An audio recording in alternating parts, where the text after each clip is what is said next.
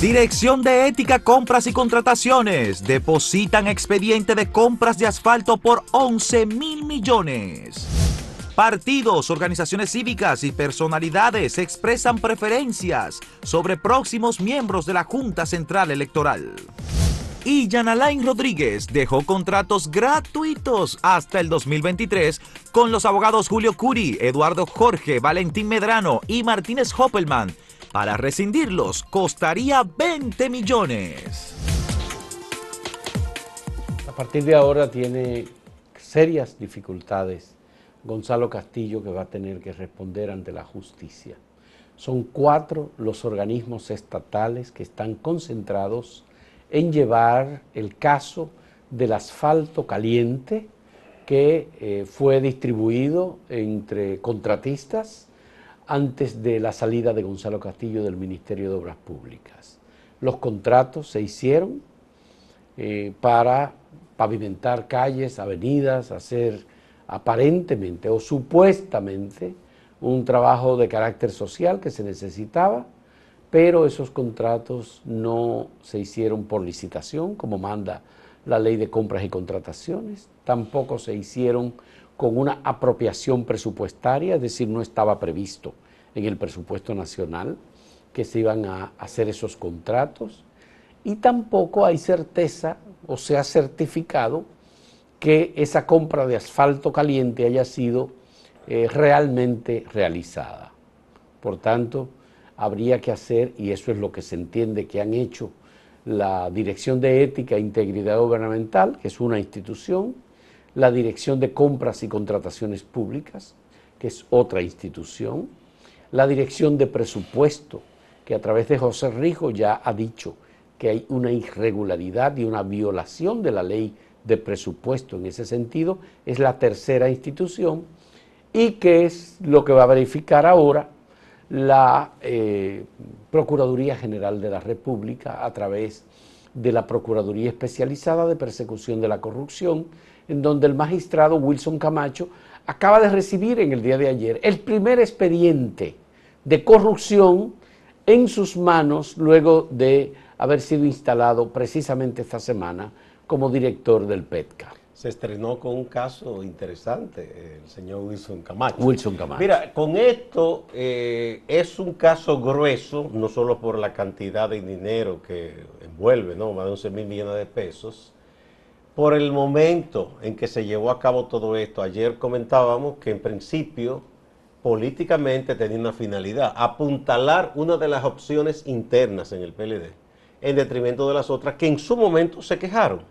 Se llegó a quejar la gente de Leonel Fernández, otros aspirantes se llegaron a quejar en su momento de lo que se estaba haciendo, pero además, ah, en, esa, en aquella ocasión se decía que se había persuadido, para no decir de otra manera, entre comillas, a muchos alcaldes y directores municipales.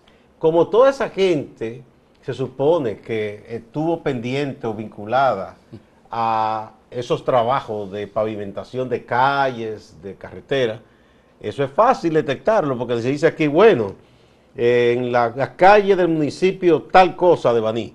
Solo tienen que ir ahí, ver si se hizo la pavimentación, cuándo se hizo, cuál empresa fue la que tuvo a cargo, y esa gente se supone que tiene nombre, apellido, direcciones y contactos. Y el que de, hecho se mencione y no recibió nada, va a decir, espérese, espérese, que yo no, yo no recibí nada de eso.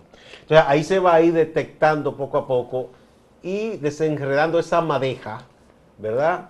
Que aunque es marañada, no es tan amplia porque no son tantos los que venden asfalto y no son tantos los que tienen la suerte, la dicha tan grande de recibir contratos tan jugosos. Bueno, aquí Gustavo lo que se entiende es que ese dinero era para la pre-campaña y la campaña.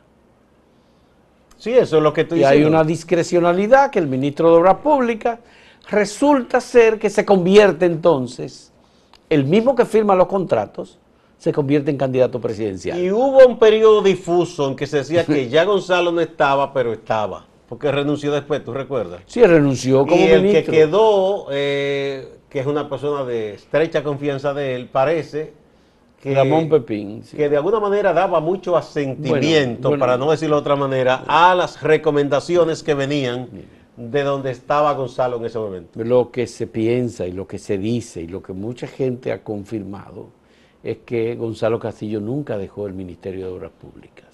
Sí, yo por eso dije que quizá daban sentimientos para no ser tan tajante. No, pero bueno, se dice que obviamente él seguía tomando decisiones en el Ministerio de Obras Públicas y que Ramón Pepín estaba reteniendo la posición para que no se viera que el Ah. candidato era al mismo tiempo. Aguantándose el ahí. Aguantándose ahí. Sí. Es eso lo que hay. No, yo no.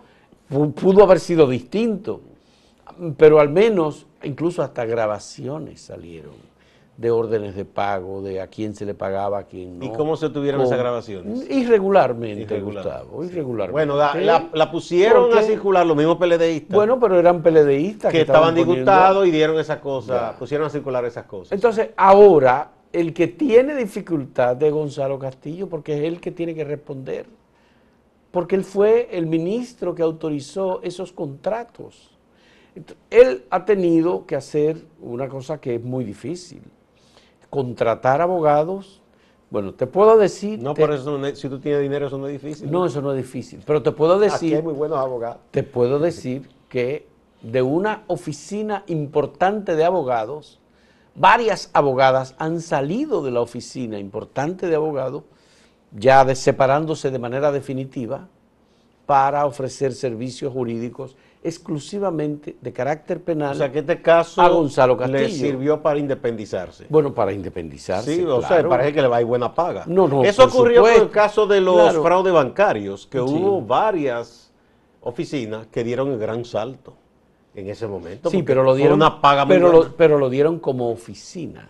No, no, no. Pero, pero te estoy diciendo, gente, Aquí que, es- gente que no eran de las oficinas más notables o más ricas, fue evidente. Uno vio No. amigos cambiar a unos vehículos que uno decía, caramba. No, sí, claro. No, pero hay que decir que no es lo son- mismo tener un son- Toyota que un Audi. Es que es necesario, es decir, cualquier persona sometido a un proceso de investigación, de, investiga- de cuestionamiento, de interrogatorio, de carácter penal, sobre explicaciones con dinero y más dinero público, es, es una dificultad muy grande y tiene que tener buenos Claro, abogados. debemos decir y que, obviamente que esos abogados no están son- haciendo nada malo, eso es un trabajo. Estamos hablando de abogados en masculino, yo estoy hablando abogadas. Abogadas. Bueno, abogados, decir, abogadas, bien. Abogadas. Que tienen todo el derecho a hacer ese trabajo tiene- y él tiene el derecho de contratarlas también. Pero hay un- una cuestión fundamental. Todo el mundo tiene derecho a una defensa. Exactamente. En los tribunales, ante la Procuraduría General de la Aunque sea el que República. pique a su propia no madre, tiene importa. derecho a que todo el mundo tiene derecho a una defensa y Gonzalo está obligado a no esperar que lo agarren a último momento, eh, sorprenderlo. No, Porque él sabe que eso viene. No, no, difícil que se, que se descuide así. muy No, difícil. entonces- Hay gente que tiene dinero y tiene gente que le asesora. Ahora, cuando ocurre algún problema como este, tu concentración en tus negocios para tú mantenerlos y fortalecerlos se te dificulta. se perturban, sí. Además, porque- es un nuevo gobierno y normalmente las empresas de Gonzalo Castillo, que son varias, eh, se nutrían por contratos con No, no, instituciones crecieron públicas. después que el PLD llegó al poder Ya. y obtuvo muchos contratos Entonces- ventajosos en el Estado. A menos que se haga como Jean Alain Rodríguez, que contrató a futuro abogados. No, Eh, no, no, no fue a futuro. es pero, una pero condicionante está bien. Pero eh, estos contratos son contratos que terminan ahora, señores, porque el Estado no va a seguir manteniendo un acuerdo con empresa de Gonzalo Castillo para transferirle recursos. Bueno, eh, vamos a ver, el Estado tiene esa atribución y puede revisar y entender que si no es conveniente, hasta ahí llegó. Bueno, eh, mucha gente estaba medio ansiosa y diciendo que ¿cuándo van a empezar? Señores, eh, procesar, someter a alguien, investigar a alguien que ha estado en estado por ilícito, no es un juego de niños, ni es una cosa de la noche a la mañana, ni se puede hacer de manera alegre. Ya en el pasado, Mucha gente se aventuró y lo que hizo fue más daño que bien. Gente particular, el grupo de abogados Sí. que sometían y que... Por eso se cayó el caso de Félix Bautista sin ser procesado, que él miente y dice que él Aunque fue ahí, descargado. ahí Él- hubo otro él no fue elemento de complicidad. Obviamente, él no fue descargado, sino que nunca fue, ha sido juzgado, Ya. que es distinto. Sí. Pero Eh, eso es otra cosa. por eso es lo que te estoy diciendo, que por eso es que no se puede tener esa ansiedad y andar a la carrera. ¿no? Vean la entrevista que le hicimos ayer anoche, presentamos a doña Miriam Germán, Procuradora General de la República, para que no se acuse luego a la Procuraduría de ser política y de andar persiguiendo gratuitamente a pasados funcionarios. La racionalidad, el cuidado, el derecho de presunción, la presunción de inocencia están aquí en una procuradora que no tiene que ver con partidos políticos y que está diciendo yo voy a aplicar la constitución y las leyes. No, y habla de que yo no me voy el a debido proceso ella no lo el va a debido violar, proceso yo no lo voy a los cruzar. derechos de las personas. Eso es importante, porque eso es una defensa incluso del gobierno que está iniciando sus actuaciones, que además se desprendió, Luis Abinader dijo, yo no quiero controlar la Procuraduría ni quiero un procurador de mi partido, que sea lo que la gente ha pedido. Miriam Germán, mira, ahí está Miriam Germán como procuradora. Jenny Berenice, ahí está Jenny Berenice. Bueno, pues eso, eso es lo que estamos viendo. La entrevista está en el Muy portal importante y la en entrevista el canal, con- otro canal de YouTube. con Miriam Germán. A ver, quienes pueden desesperarse y decir, pero ella como que no quiere hablar. No, no, ella está tomando la cautela. No, Es una Procuraduría General de la República distinta. No, además no, de puede, la de ella no puede acusaciones estar alegres. a tontas y a locas, tiene Y- que meditar cada palabra Bueno. como ella lo hace. Vamos a pasar a la pregunta que tenemos para ustedes en el día de hoy. Con el caso de los 11 mil millones de pesos en asfalto, ¿empezó en serio la lucha contra la corrupción? Sí. Y no habrá marcha atrás. No, creo que hasta que no vea, no lo creo hasta que no vea resultados. O eso es persecución política.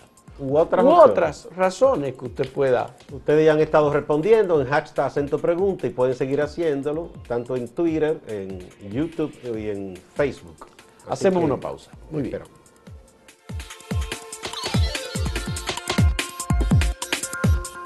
Cada día se destapan nuevas cosas que quedaron de la pasada gestión de gobierno.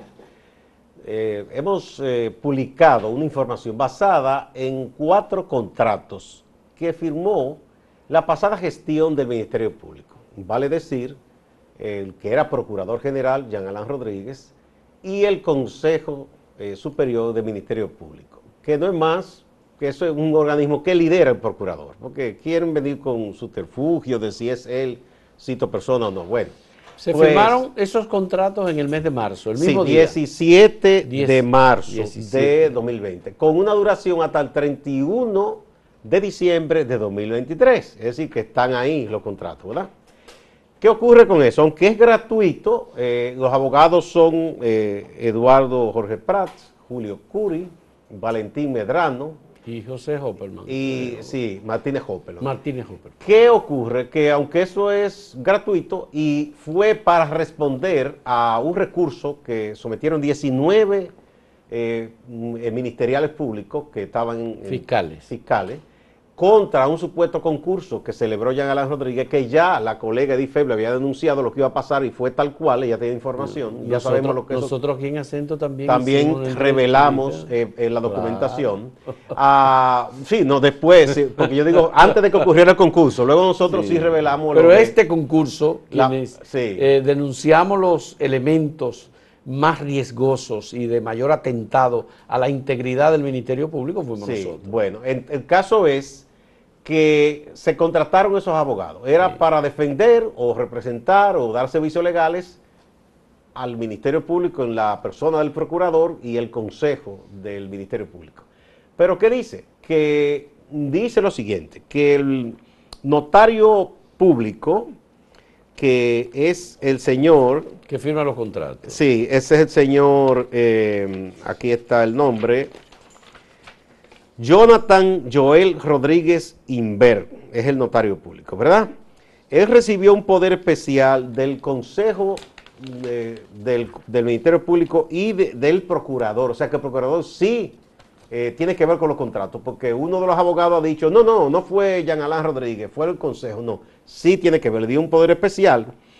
Y dice eso que, eh, ok, eso es gratis, pero que si de manera unilateral la parte que contrata, que es el Ministerio Público, decide rescindir los contratos, entonces eh, tendrá la obligación eh, la autoridad del Ministerio Público de pagar 5 millones de pesos como compensación. Por daños morales. Exacto, dice. por daños morales. Como compensación. si se suman los cuatro, es el mismo, es la misma forma, solo cambia el nombre de, cada uno de los abogados, es el mismo, yo tengo los documentos acá. Eh, entonces ah, serían 20 millones de pesos en caso de que las actuales autoridades del Ministerio Público decidan rescindir esos contratos. Eh, eso es lo que pasa con eso. y además dice que están obligados a mantener esos abogados y que para ese misma, esos mismos servicios no pueden contratar nuevos abogados, porque sería violar el contrato. Es como una camisa de fuerza hasta el 31 de diciembre de 2023. Alguna gente ha dicho, bueno, basta con que las autoridades no usen a esta gente y lo deje ahí. Pero de todas maneras es un ruido, es una perturbación y es un interrogante. Hay que decir que Eduardo Jorge Prats, caballerosamente, ayer mismo reaccionó diciendo, no, no, de mi parte, cuando quiera eso se rescinde, yo no quiero que me paguen ni un centavo. Y yo no actúo contrario al interés o a la decisión de un cliente. Sí, no, yo, no se podía esperar menos porque Eduardo es una persona juiciosa. y no Bueno, todos los demás son juiciosos también. pero bueno, yo, yo conozco a Eduardo hace mucho, de cuando él escribió en Rumbi estábamos allá. Yo no, yo no soy tan cercano a los demás y, yo sé que Eduardo tiene una actitud más reflexiva. No, y él lo dice muy claro, es decir, ya tan pronto apareció la información firmada por ti en, en acento, Eduardo reaccionó y dijo yo definitivamente declaro que expreso total desinterés en recibir ninguna compensación en caso de que la Procuraduría decida renunciar a mis servicios. Exactamente. Entonces, la bueno, la información está ahí. Ahora, lo que el enlace con la información que tú citabas de cuando se destapó eh, ¿verdad? La, eh, la, reacción que hicieron los, eh, los fiscales eh, y que hay un recurso que está pendiente. Nosotros fuimos el primer medio en informar del recurso que se depositó de oposición ante el Tribunal eh, Contencioso Administrativo en contra de la decisión de Jean Alain Rodríguez y el Consejo Superior del Ministerio Público de convocar un concurso. Fue el 9 de marzo que se, sometió ese, ese recurso. Ese recurso y tenía de abogado pues a, a, Nacef. Bueno, Nacef y Laura Guerrero la, eh, no, no, Laura, Acosta. Laura Acosta. Laura, Laura, Laura Costa. Laura Costa ha dicho, yo no voy a opinar sobre eso porque yo soy la abogada. Obviamente, yo soy la abogada de la parte contraria. pero me parece muy extraño este tipo de Y Cristóbal Rodríguez también, fueron ellos tres. Ya. Cristóbal, Laura y Nace. Eso está pendiente en el Tribunal Que son los abogados escogidos por, los ministerios públicos que presentaron la oposición al concurso. Que ahí está, por cierto, Jenny Berenice y muchos más bueno, El propio Camacho. Camacho también, Julio César Gómez Quintana, eh, Marlene Rodríguez. Pero, Gustavo, aquí lo que vemos es lo siguiente. El Ministerio Público contrata a estos abogados,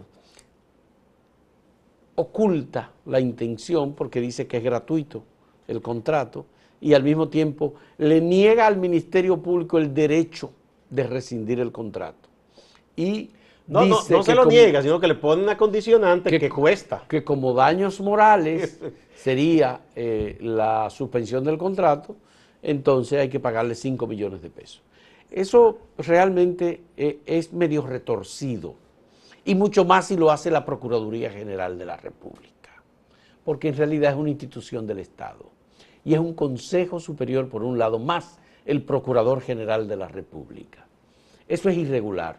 Es más, eso lamentablemente colinda con cualquier tipo de contrato, la naturaleza que sea, que se firme con abogados. Mira, comenzando también el contrato, dice, de una parte, la Procuraduría General de la República.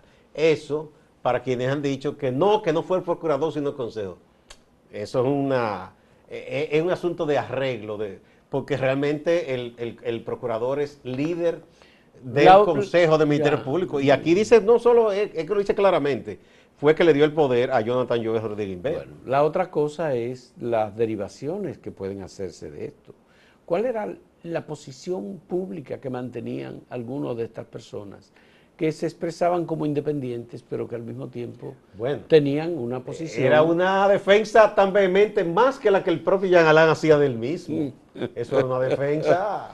y siempre decía, no, yo no tengo nada que ver, pero. Pero. Y entonces eh, lo perverso de esto, y eso ya es una parte que, que, yo creo, ¿verdad? No, no es que esté establecido en el contrato, pero Yo considero y califico tildo de perverso el hecho de que cuando el procurador agredió de la manera que agredió a Miriam, esta gente eh, en su mayoría salió a coro a justificar eso. No todos incurrieron en la justificación, pero algunos más se fueron como a la defensa del derecho del procurador de preguntar y de y eso en el consejo, pero otros se fueron a la, a, sumarse a la agresión a Miriam. Bueno, vamos a repetir la pregunta que tenemos para ustedes y en un momento retornamos con alguna de las respuestas. Con el caso de los 11 mil millones de pesos en asfalto, ¿empezó en serio la lucha contra la corrupción? Las posibilidades son sí y no habrá marcha atrás. No creo que, no creo hasta que no vea resultados. Y tres es persecución política. Una opción que podría ser cuarto es que ustedes decidan por ahí lo que entiendan distinta de estas tres opciones anteriores. en un momento volvemos.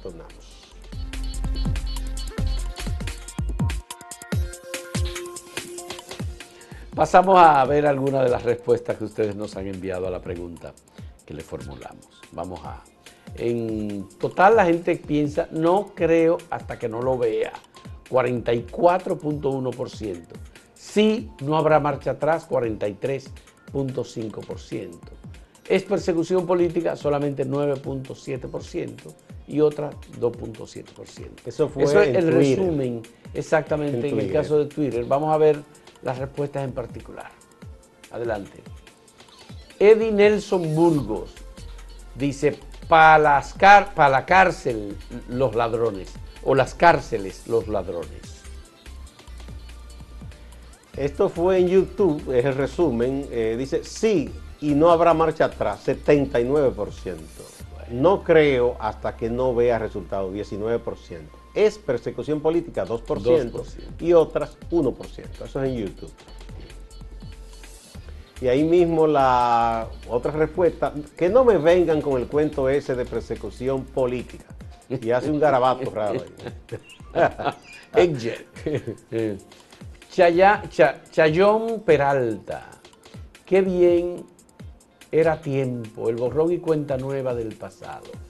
Eran todos ladrones. Ahora tienen que hacer como los chinos a los políticos corruptos.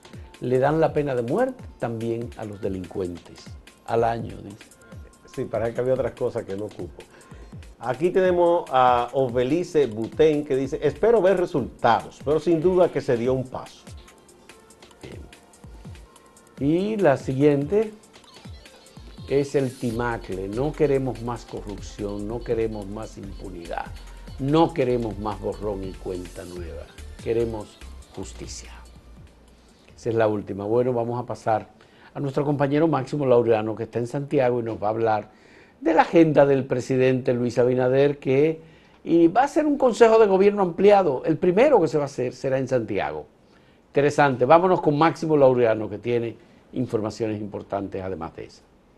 La gobernación de Santiago ha anunciado lo que sería la agenda oficial del presidente de la República, Luis Rodolfo Abinader Corona, en su visita oficial a la provincia de Santiago.